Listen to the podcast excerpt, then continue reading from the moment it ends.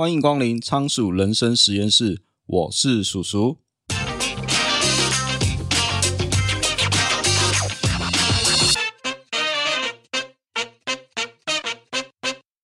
你知道吗？社群媒体上很多被分享的文章，有高达六成的人居然没有仔细读过内容，就随便转传，只因为标题非常的吸睛，所以让人们就按赞分享。房仲说，前年房价跌了五十 percent，但是去年又回弹了五十 percent，所以房仲告诉你完全没有亏到钱哦。那这个房仲应该是非常诚实跟很坦白吧？算命师跟你说你很善良与热情，不过如果你感觉到背叛，你可能会产生压不住的怒火与怨恨。这时候你会想，也太准了吧？只是你不知道的是。他们几乎对每个人都这么说。人的记忆，你以为跟录影一样，录下影片以后就可以回顾。你不知道的是，人的记忆其实更像维基百科，不止你可以修改，别人也可以。然后，我们的媒体好像分辨不出一场车祸意外跟国际新闻之间到底有什么差别。行车记录器的影片往往会胜过专业镜头下的深度报道。今天要介绍的书叫做《反智》，作者叫做古伦姆斯。他在医界专攻物理学和肿瘤学，致力提升社会大众对科学的认识。二零一四年获颁著名的马杜克斯奖，表彰他在逆境中挺身而出，捍卫科学的精神，积极消除公众对科学还有医学上面的误解。作者想要告诉我们说，人类拥有石器时代的情绪，却拥抱着中时代的习惯。麻烦的是，我们却拥有上帝般的科技。可怕的是，理性不是我们的本能。于是，你能力越大，不是责任越大，反而是破坏力会越大。这就让我想起电影《复仇者联盟》第二集，钢铁人经过了纽约之战，意识到需要一个全球防御系统。本意虽好，可是结果弄巧成拙。搞出了奥创。爱因斯坦曾说：“任何一个有智力的笨蛋，都可以把事情搞得更大、更复杂，也更激烈。”在这个不理性的社会里面，说出真相需要很大的勇气。理性就是这种勇气。所以作者认为，批判性的思考可以帮助我们拯救这个世界。书中提到了美苏冷战时有许多无名的英雄，就是因为理性的思考拯救了全世界。他们才是真正的超级英雄。其实，在冷战期间，美苏之间有许多次的事件，差点要擦枪走火，引发世界大战。在一九八三年，有一位叫做彼得罗夫的中校，在莫斯科某个导弹预警基地担任执行官。某一天，雷达警报声大响，显示有五枚美国的飞弹朝他们射了过来。如果你是彼得罗夫，你会做什么反应呢？正常来说，你应该会通报上级。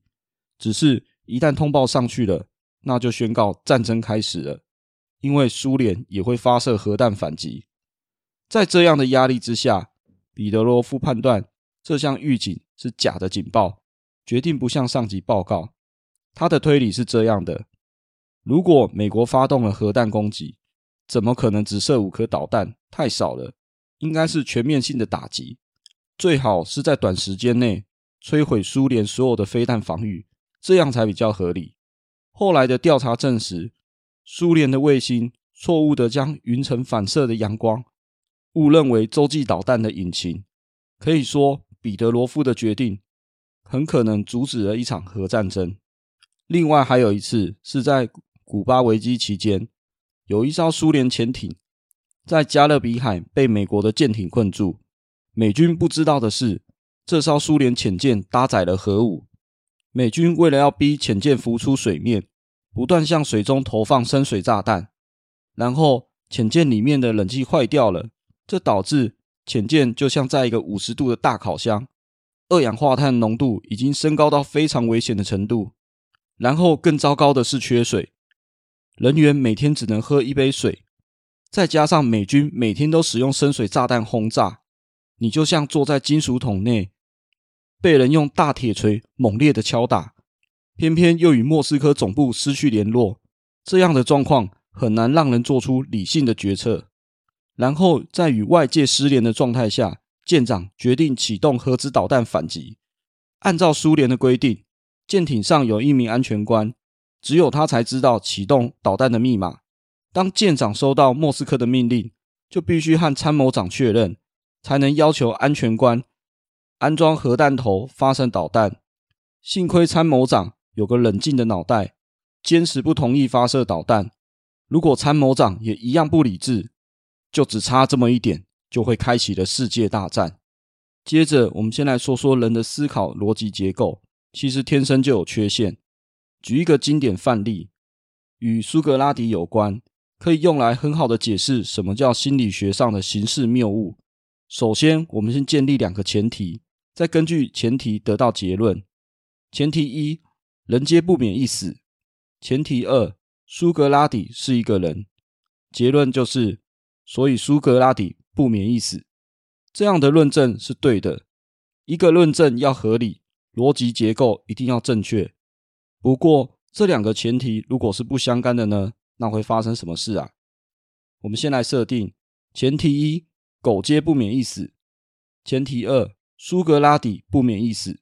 所以结论是，因此苏格拉底是狗。光看结论我们就知道不合理。苏格拉底是人，怎么可能是狗？只是前提与结论差得很远，你才会发现。如果我们换一个常见的谣言来问呢？前提一：辐射会致癌；前提二：手机有辐射。所以我们可以得到结论：手机会导致癌症。辐射会致癌，主要因为伤害到了 DNA，导致细胞癌变。可是这样的辐射往往是一些高能辐射。辐射是电磁波传播的一种形式，其实可见光也是一种电磁波啊。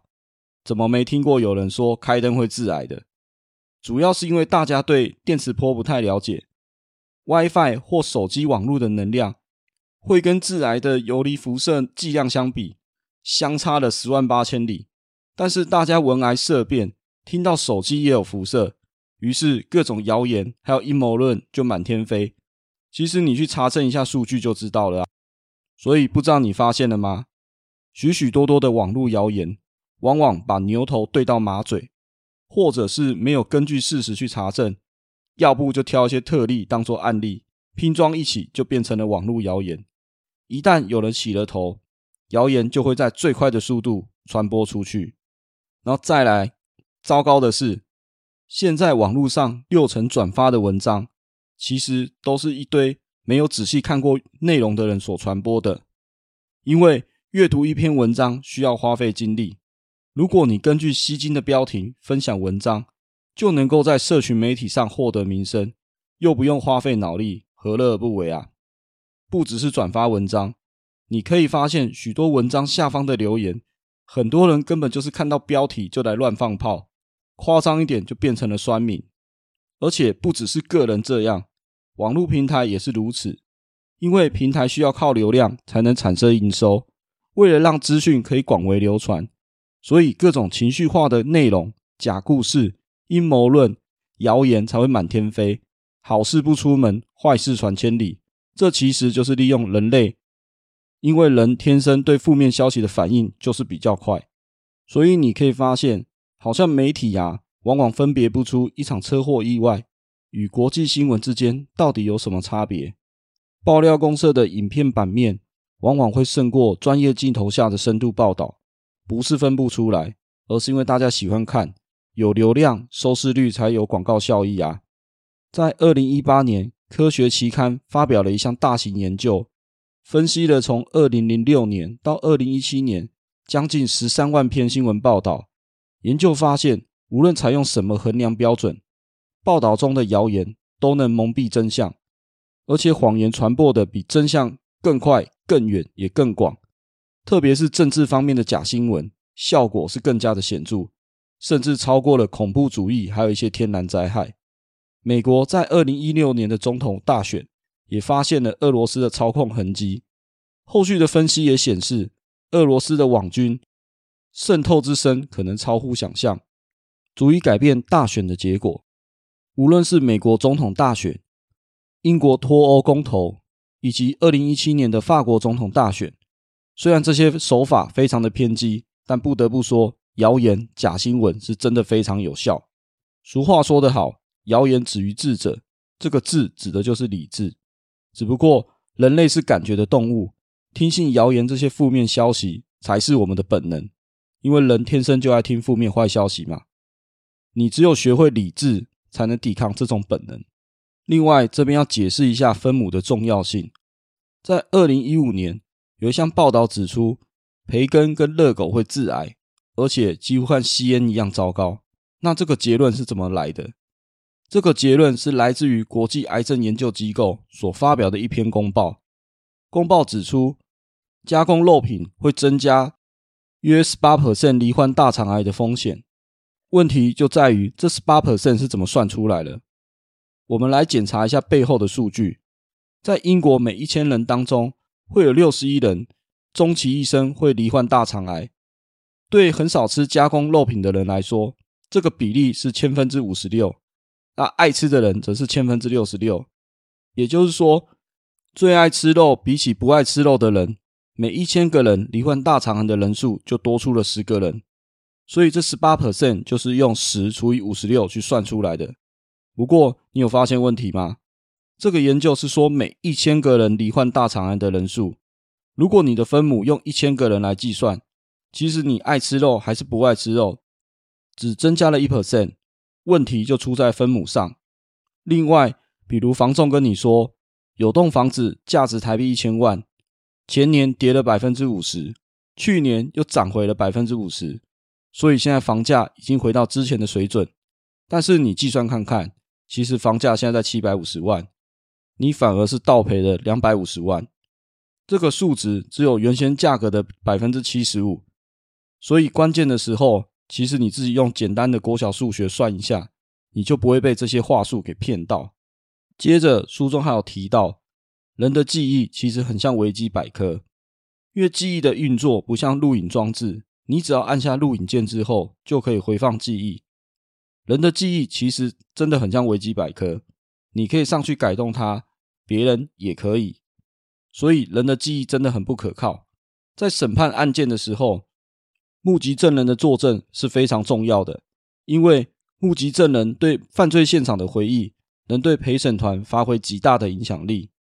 通常，那个是嫌犯被定罪或者是宣告无罪的确切证据。但就客观的证据而言，人的记忆有一个根本的缺陷。美国的调查报告指出，做过冤狱的无辜犯人高达了三百多名。调查人员经过分析后，发现有几乎四分之三的案例都是源自于证人的不实指控，提供了错误的目击证据。这不是蓄意欺骗的产物，而是人们记忆失灵的结果。目击证人的证据经常相互矛盾，这到底是为什么呢？人的记忆为什么会这么不可靠啊？因为你所有的记忆都是脑补的，而且或多或少都有一些扭曲。美国认知心理学家罗夫特斯。曾经利用一项虚假记忆实验，研究我们可不可以对他人植入错误的记忆呢？罗夫特斯从受试者的亲人那边收集了三项确有其事的生活片段，再加上一个捏造出来的假片段，谎称受试者在童年的时候有在购物中心迷路的经验，请受试者阅读四个事件，并写下相关的记忆与细节。若不记得，只要写下不记得就好了。结果竟然有四分之一的人相信自己曾经小时候在购物中心迷过路，甚至还为这段假记忆脑补了一堆细节。实验的最后，罗夫特斯告诉他们，这四个片段当中有一个是假的。然而，大部分的人仍然不认为迷路经验是假的。所以，人类的记忆是可以被更动的，而且不只可以被自己更动，也可以被其他人更动。这就让我想到诺兰的电影《全面启动》，也是有关于修改记忆的故事。只是没有想到，现实中修改记忆并不困难，只要给人适当的提示，人类就会自己脑补修改记忆。另外，人也不只会脑补记忆，甚至连你的感知也会自动脑补哦。在一九七六年，美国 NASA 在美国拍了一张照片，引起大家疯狂的揣测，因为这张照片显示出一张人脸，因为当年相机的解析度不够啊，所以看起来才会像一张人脸。后来技术进步，提高了相机解析度，这才发现这其实只是一块岩石台地。但是这样也无法阻止阴谋论大军，这些人还是相信美国 NASA 想要掩盖外星人存在的证据，这个就是脑补的威力。另外啊，你是不是常常看到一些星座运势，觉得有准呢？这其实啊，是因为人类的心理投射所导致的一种偏误啊。心理学家弗瑞。曾经让一群学生进行人格测验，测验完之后，每位学生都会拿到自己的结果分析。佛瑞这时候请学生根据这个结果去评分，满分是五分，学生平均给了四点二六分的高分，所以这代表学生认为这个特质分析结果是有准的。可是这些学生不知道的是，每个人拿到的分析结果其实都是一样的。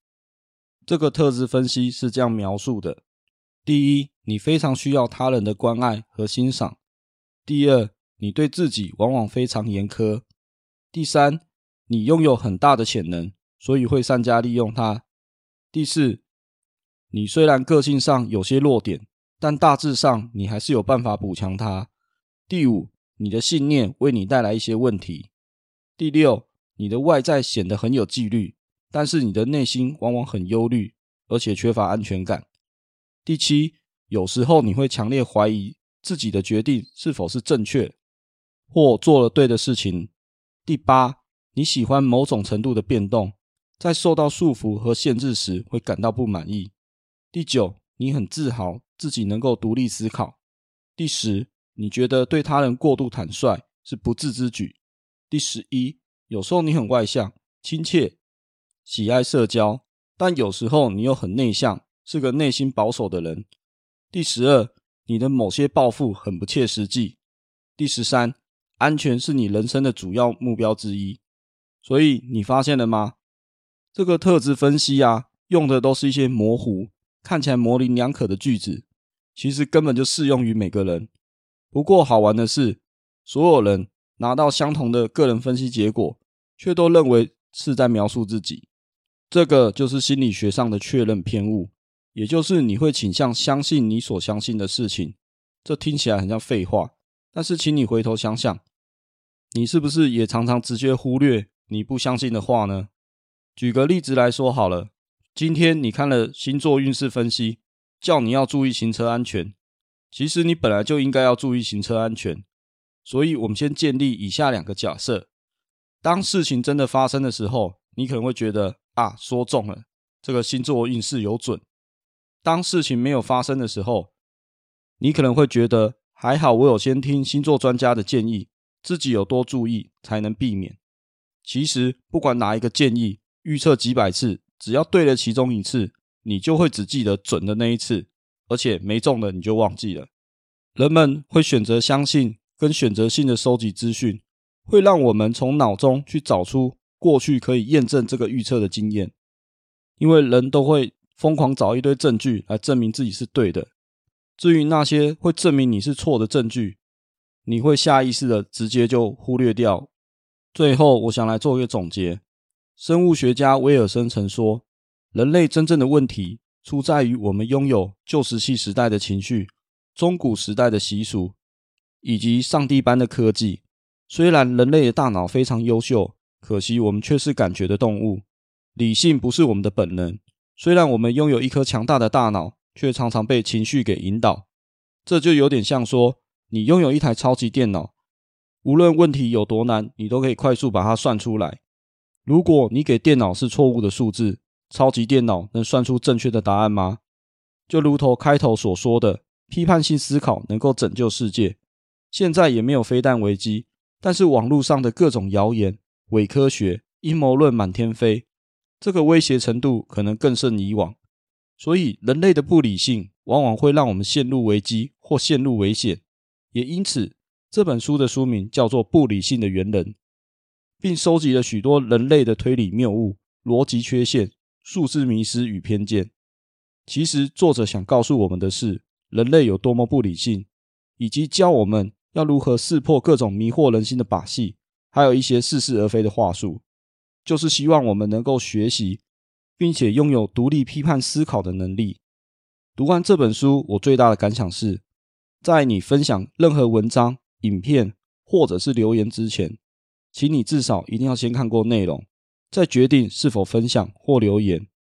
建议你也一定要用自己的话进行摘要，不要只是简短写一句话，甚至是只看过标题你就想转发。我的认知是这样，因为现代资讯取得太容易，人们传递讯息也很随性，分享或是留言的动作太过迅速了，这会导致你顺手就发文，根本就没有经过脑袋思考。哪怕你今天是想要酸人，你也至少看过内容，整理出吐槽点再酸人吧。在学会批判性思考之前，也许我们可以先试试分享或留言之前，先想想三分钟。最后，节目进入了尾声，那这里来推广一个公益活动，就是让阅读帮助自己，也帮助他人。台湾展臂阅读协会是一群热血的医疗人员，想要推广儿童阅读、亲子共读、偏向外展服务，让弱势家庭有平等阅读与医疗的机会。如果你觉得节目介绍的书很不错，你可以点击节目下方博客来连接购书，每季会捐赠博客来奖金给展臂阅读协会，并将金额公布在网站与粉丝专业。希望你我的阅读除了开拓视野，更能帮助他人，因为这个社会需要更多正向的力量。或你可以直接到台湾展臂阅读协会捐赠您的善款，你可以选择一次性的捐款，也能定期定额捐赠您的善款。不论捐款的形式如何，就让阅读帮助自己，更能扩大帮助他人。让我们一起做一个快乐的分享者。好，今天的节目就先到这边。如果你觉得我们节目不错的话，欢迎你订阅节目的电子报，每周都会分享最新的书评与观点。你也可以在节目的下方留下你的五星评论，或可以到 YouTube 上按赞、订阅，留下你宝贵的意见。也欢迎你赞助我，请我喝一杯咖啡。连接在下方的资讯栏，你的小小支持对我来说就是大大的鼓励。我是叔叔，仓鼠人生实验室，我们下次见，拜拜。